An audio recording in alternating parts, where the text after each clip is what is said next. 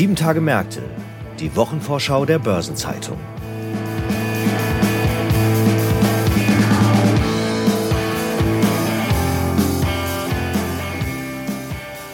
Herzlich willkommen zu einer neuen Folge von Sieben Tage Märkte. Heute ist Freitag, der 18. November. Die umstrittene WM in Katar steht bevor, doch die 47. Kalenderwoche hat darüber hinaus noch einige andere sehr spannende Themen und Termine zu bieten. So werfen wir heute einen Blick auf die Hauptversammlung von Borussia Dortmund, auf die Quartalszahlen von Zoom sowie auf den 18. Immobilientag der Börsenzeitung. Besonders in den Fokus nehmen wir aber ein Ereignis, das bei einem Kreditinstitut ansteht, das zuletzt für einige Schlagzeilen gesorgt hat, die Rede ist von der Credit Suisse. Die hat nämlich zu einer außerterminlichen Generalversammlung, wie es in der Schweiz üblicherweise heißt, eingeladen. So viel zu dem schon mal, was Sie in den nächsten etwa 20 Minuten erwartet.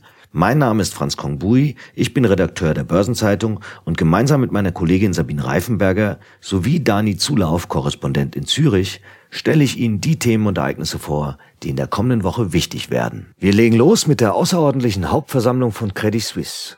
Und hierzu begrüße ich Dani Zulauf. Hallo. Grüezi. Dani, der Credit Suisse Verwaltungsrat hat seine Aktionäre am 24. November zu einer außerterminlichen Versammlung eingeladen, um eine Kapitalerhöhung zu beschließen. Hätte das nicht bis zum ordentlichen Termin im Frühjahr Zeit gehabt? Oh nein, die Bank ist in den vergangenen Monaten immer stärker unter Druck geraten.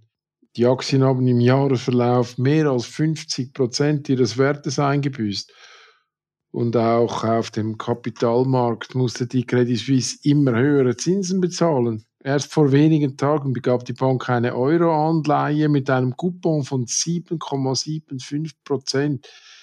Das ist ein sehr hoher Preis, wenn man bedenkt, dass es sich um eine nicht nachrangige Schuld handelt und die Credit Suisse immerhin von allen großen Ratingagenturen immer noch ein Investment Grade Rating erhält. Aber eben das Vertrauen der Investoren hat stark gelitten, so stark, dass zuletzt auch Kundengelder in großem Stil abgezogen wurden. Ja, war denn dieser Vertrauensverlust gerechtfertigt? Ehrlich gesagt fehlen mir die Informationen, um diese Frage sauber zu beantworten. Aber im Grunde genommen ist die Frage auch nicht wirklich relevant, denn wenn eine Bank das Vertrauen der Kunden und der Investoren verliert und dafür nur unfundierte Gerüchte verantwortlich sind, zum Beispiel, dann muss sie trotzdem dringend handeln. Die Kundeneinlagen einer Bank wie der Credit Suisse sind naturgemäß um ein Vielfaches höher als die Liquidität der Bank. Deshalb darf es eben niemals dazu kommen, dass zu viele Kunden kalte Füße bekommen und ihre Gelder abziehen. Aber warum oder wie ist die Credit Suisse überhaupt in diese Misere geraten? Gute Frage. Die einfache Antwort auf diese eben schwierige Frage lautet wohl, sie hatte einfach zu lange die falschen Manager. Der Investmentbanker Brady Dugan führte die Bank von 2007 bis 2015 ziemlich erfolgreich durch die Finanzkrise durch. Jedenfalls äh, im Vergleich zur UBS, die vom Staat gerettet worden werden musste, war die Credit Suisse unter Führung von Brady Dugan ja außerordentlich erfolgreich. Aber dann verpasste es die Bank einfach, die Altlasten zügig vom Tisch zu fegen. Im Steuerstreit mit den USA verpasste man es äh, zum Beispiel, sich schnell an die Lösung der UBS anzudocken, was die Credit Suisse am Ende viel, viel mehr Geld gekostet hat als das, was die UBS für an sich wahrscheinlich größere Vergehen im Zusammenhang mit amerikanischen Steuersündern bezahlen musste. Und irgendwie auch die Klagen um Verfehlungen der Bank bei der Verbriefung amerikanischer Hypotheken. Da war ja die Credit Suisse groß im Geschäft. Diese Klagen wurden auch viel zu zögerlich behandelt, ebenfalls mit verheerenden Kostenfolgen am Ende. Und letztlich hatte Dugan aufgrund seiner Herkunft als Wall Street Manager auch viel zu wenig Biss, die Risiken der Investmentbank runterzuschrauben und den Rückbau dieser Einheit zu beschleunigen. Das ist wahrscheinlich das Traurige. 2015 wurde Dugan dann durch Dijon Tiam äh, abgelöst. Da kam ein Star-Manager aus London. Er führte sofort eine Kapitalerhöhung durch, um einige der genannten Altlasten aus dem Weg zu räumen. Aber rückblickend ging auch er viel zu wenig radikal vor und blieb eigentlich stecken mit seinem ganzen Umbau. Und wie du dich vielleicht erinnern kannst, kam es dann auch zu unnötigen Querelen in diesem Management. Es kam, gab Streit und ich habe den Eindruck, die Leute haben sich da einfach viel zu viel ablenken lassen, das Wesentliche nicht im Auge gehabt und am Schluss einfach zu viel Zeit verloren. Okay, und jetzt steht ja eine neue Kapitalerhöhung an. Kann man davon ausgehen, dass die erfolgreich sein wird? Ja, Davon gehe ich aus und äh, die Kapitalerhöhung ist auch so aufgezogen. Ein sehr großer Teil des benötigten Kapitals von 4 Milliarden Franken, äh, nämlich 1,8 Milliarden, soll ja beigesteuert werden von neuen großen Investoren, die ein sogenanntes Vorwegzeichnungsrecht erhalten, dafür auch einen höheren Preis bezahlen und garantieren, dass dieses Geld, also diese 1,8 Milliarden, einfach sicher eingenommen werden kann. So gesehen bin ich einigermaßen zuversichtlich, dass die Kapitalerhöhung erfolgreich über die Bühne geht. Da wird es ja auch einen neuen Ankeraktionär geben. Ja, du sprichst natürlich diese Saudi National Bank an. Das ist ein Ankeraktionär, der einst 9,9 Prozent der Credit Suisse halten sollte, wenn es nach dem Plan des Credit Suisse Verwaltungsrates geht, nach dem Hauptplan. Das wird sicher noch zu reden geben. Politisch ist ja Saudi-Arabien jetzt nicht über alle Zweifel erhaben, um es mal äh, nett auszudrücken. Und es wird auch andere Themen geben, die noch äh, diskutiert werden dürften, nämlich zum Beispiel die ganzen Risiken des geplanten Großumbaus. Immerhin muss sich die Bank jetzt über die nächsten drei Jahre wirklich radikal verändern. Und mit solchen Veränderungen sind immer auch operationelle Risiken Verbunden, erhebliche Risiken. Und da sind sicher auch die Ansichten geteilt, ob jetzt die Höhe dieser Kapital, also der Umfang dieser Kapitalerhöhung ausreichend ist und ob diese Risiken richtig eingeschätzt werden und überhaupt, ob dieser ganze Umbau schon richtig aufgegleist ist. Okay, also einige spannende Themen bei der außerordentlichen Hauptversammlung der Credit Suisse. Vielen Dank, Dani, für diesen Überblick. Wir dürfen gespannt sein, was die Hauptversammlung bringen wird. Ich bin auch gespannt. Auf Wiedersehen miteinander. Einige weitere spannende Termine der nächsten Woche hatte meine Kollegin Sabine Reifenberger mitgebracht. Und beim ersten Thema muss ich mich als Bayern-Fan direkt schwer zusammenreißen. Denn in der WM-bedingten verlängerten Winterpause der Bundesliga ruft am kommenden Montag Borussia Dortmund zur Hauptversammlung. Genau, ich weiß, das ist jetzt für dich ein hartes Thema, aber während ein Teil der Spieler bei der WM in Katar im Einsatz ist, lädt Borussia Dortmund in die Dortmunder Westfalenhallen zur Hauptversammlung. Die sportliche Bilanz ist gerade ja eher durchwachsen. In der Bundesliga steht die Borussia nach dem 15. Spieltag nicht nur hinter den Bayern, das ist sie ja fast schon gewohnt, sondern auch hinter Teams wie Freiburg, unserer Frankfurter Eintracht oder Union Berlin. Derzeit ist es Platz 6, da liegen die sportlichen Ambitionen sicherlich noch um einiges höher. Ja, sportlich ist da noch Luft nach oben, kann man sagen. Das wird sicher auch Thema auf der HV sein, ebenso aber wie die Finanzen. Wie sieht es denn da aus? Also finanziell läuft es zunehmend besser. Der BVB hat Anfang November die vorläufigen Zahlen für das erste Quartal des Geschäftsjahres 2022-23 vorgelegt. Das umfasst den Zeitraum von Juli bis Ende September dieses Jahres. Und da hat sich das Konzernergebnis vor Steuern gegenüber dem Vorjahr deutlich verbessert, um gut 5 Millionen auf jetzt mehr als 43 Millionen Euro. Der Grund dafür sind in erster Linie laut BVB die steigenden Umsatzerlöse aus Werbung und, ganz wichtig, die Wiederaufnahme eines uneingeschränkten Spielbetriebs. Das vorherige Geschäftsjahr, um das es jetzt auf der Hauptversammlung gehen wird, war ja noch stärker von den Corona-Einschränkungen getroffen.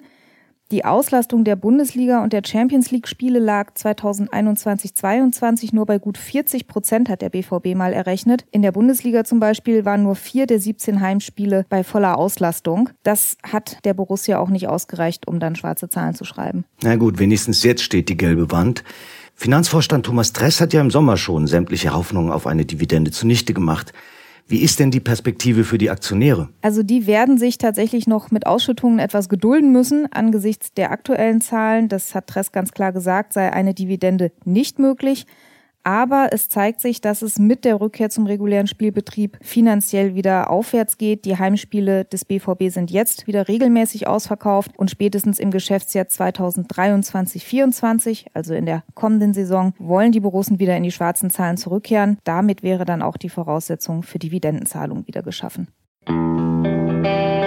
Ebenfalls am Montag legt Zoom seine Zahlen für das dritte Quartal seines Geschäftsjahres vor. Das Unternehmen war ja während der Pandemie aus dem Alltag gar nicht mehr wegzudenken. Vom beruflichen Meeting über die Weinprobe bis zum Sportkurs fand ja alles virtuell statt. Aber ich hatte dann ehrlich gesagt irgendwann genug davon und vielen anderen ging es, glaube ich, ähnlich. Das ist absolut richtig. Es hat sich sogar ein Begriff dafür herausgebildet. Man sprach dann von Zoom-Fatigue, also einer Ermüdungserscheinung angesichts von Zoom-Konferenzen. Und die scheint inzwischen auch den Kapitalmarkt erfasst zu haben. Im zweiten Quartal konnte Zoom den Umsatz nur noch um 8 Prozent auf 1,1 Milliarden Dollar steigern. Und es war das erste Mal, dass der Konzern nur noch ein einstelliges Wachstum gezeigt hat. Außerdem lag er unter den Erwartungen der Analysten. Jetzt könnte man sagen, fünf Quartale in Folge mit mehr als einer Milliarde Dollar Umsatz ist eigentlich gar nicht so eine schlechte Bilanz, aber von den steilen Wachstumskurven ist das Unternehmen halt noch ein ganzes Stück entfernt. Das hat sich auch in der Aktie gezeigt. Die hat ja seit Beginn des Jahres rund die Hälfte ihres Werts verloren. Als Growth-Titel leidet Zoom jetzt zudem unter den aggressiven Zinsschritten der Fed. Welche Argumente hat Zoom denn, um Anleger wieder für sich zu begeistern? Also viele denken halt bei Zoom immer noch in erster Linie an dieses Hilfsmittel, mit dem sie durch die Pandemie gekommen sind. Und das zu ändern ist jetzt die größte Herausforderung. Und Zoom will sich stärker im Bereich Unternehmenskommunikation positionieren. Dafür sollen beispielsweise Produkte wie Zoom One helfen. Das soll hybrides Arbeiten vereinfachen, indem es beispielsweise physische Konferenzräume mit Online-Telefonie besser verknüpft. Da steht ein strategischer Umschwung an und letztlich muss auch die Umsatzbasis wieder wachsen, damit der Konzern dann die Mittel hat, um in die Entwicklung neuer Angebote zu investieren. Ja, eine positive Überraschung bei den Quartalszahlen würde da sicherlich helfen. Schließlich Schließlich hat Zoom ja auch harte Konkurrenz in seinem Gebiet. Das stimmt und die kommt oft sogar mit einem kleinen Startvorteil. Zoom steht unter anderem in Wettbewerb zu Teams und das ist angedockt an andere Microsoft-Dienste schon auf ganz vielen Rechnern und in ganz vielen Unternehmen präsent. Diese Reichweite bei Kunden muss sich Zoom erst erarbeiten und das dürfte nicht so einfach werden. Im Moment berichten viele Technologieunternehmen, dass ihre Kunden sich mit neuen Investitionen angesichts der schwierigen Wirtschaftslage doch sehr zurückhalten. Und dann steht zum Wochenauftakt noch eine interessante Veranstaltung an, der 18. Immobilientag der Börsenzeitung. Der hat den Schwerpunkt Real Estate und ESG. Das ist ja seit Jahren ein zentraler Treffpunkt für die Immobilienwirtschaft. Und zu besprechen gibt es in der aktuellen Situation sicherlich einiges, Sabine, oder? Das ist richtig. An Herausforderungen mangelt es wahrlich nicht und viele übergreifende Themen verändern natürlich auch die Situation der Immobilienwirtschaft. Seien es jetzt steigende Zinsen, der Mangel an Rohstoffen, gestörte Lieferketten oder auch der Fachkräftemangel, der sich ja auch im Handwerk und in der Bauwirtschaft stark gezeigt hat. Der Schwerpunkt liegt ja, wie erwähnt, in diesem Jahr auf dem Thema ESG, also den Aspekten Umwelt, Soziales und Governance. Welche Punkte beschäftigen die Immobilienwirtschaft denn unter diesem Gesichtspunkt besonders? Da gibt's eine ganze Palette an Themen. Unter anderem beschäftigt sich der Immobilientag mit grünen Immobilieninvestitionen oder mit den Anforderungen, die energieeffizientes Bauen an Projektfinanzierer stellt. Es geht aber auch um regulatorische Aspekte, etwa um Herausforderungen, die durch die ESG-Regulatorik in der Immobilienfinanzierung entstehen oder auch um steuerliche Entwicklungen und Trends. Okay, mit dabei sind am Montag unter anderem die Helabar-Chefvolkswirtin Gertrud Traut und Jens Tolkmit, der Hauptgeschäftsführer des Verbandes Deutscher Pfandbriefbanken. Wo gibt es denn weitere Infos? Also wer dabei sein möchte, kann sich online anmelden unter wmseminare.de Los geht es am Montag um 9.30 Uhr im Fleming Selection Hotel in der Frankfurter City am Eschenheimer Tor. Die Infos packen wir natürlich auch in die Shownotes.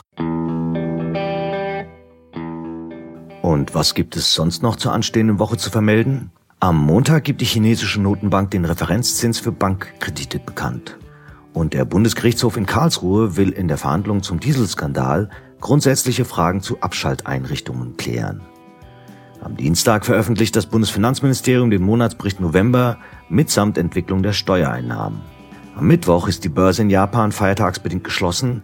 Da wird der Tag des Dankes für die Arbeit begangen, wobei es um die Arbeit der anderen, ihre Rechte und der Früchte ihrer Arbeit geht. Derweil findet in Frankfurt das vierte Kreditsymposium von PwC und Fintus Impulse statt. Ebenfalls in Frankfurt hält der Handelsverband Hessen eine Pressekonferenz zum Weihnachtsgeschäft und zum Jahr 2022 ab.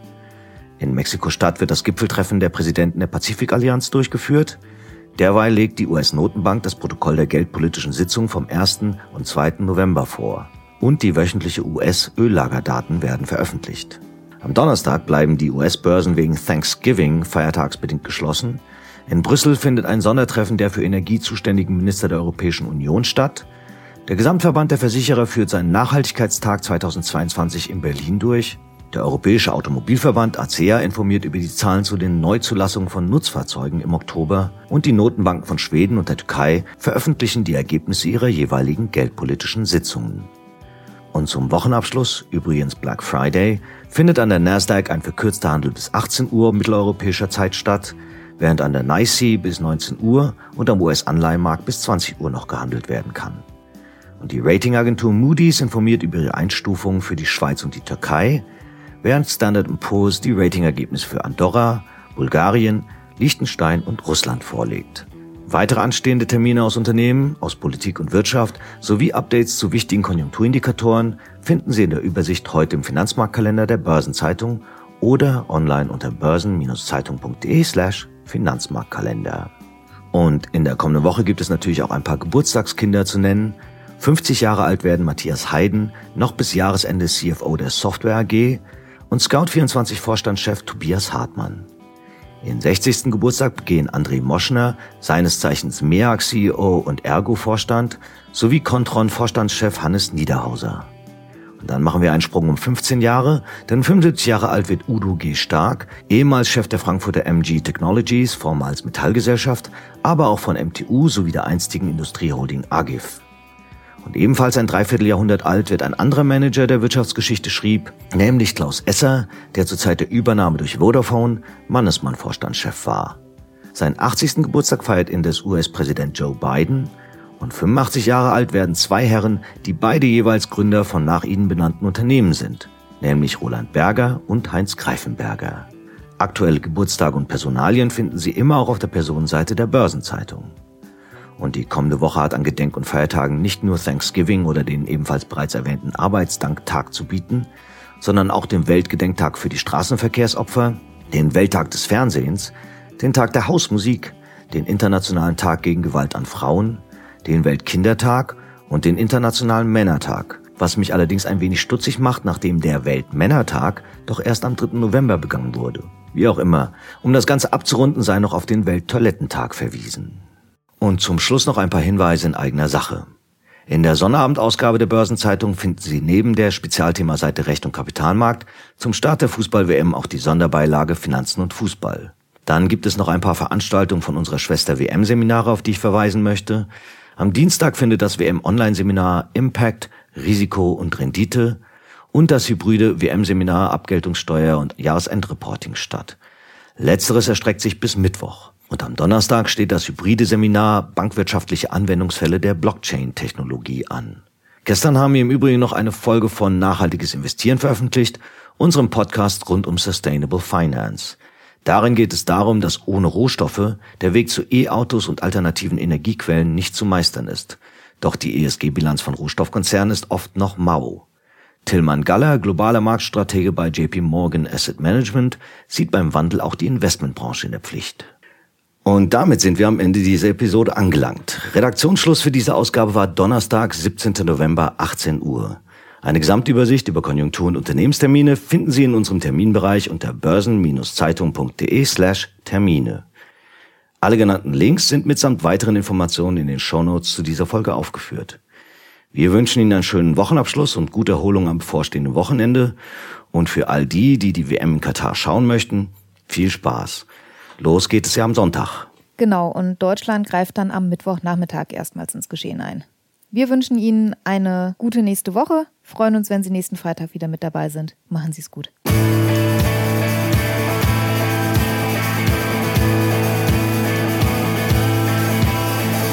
Das war Sieben Tage Märkte, die Wochenvorschau der Börsenzeitung.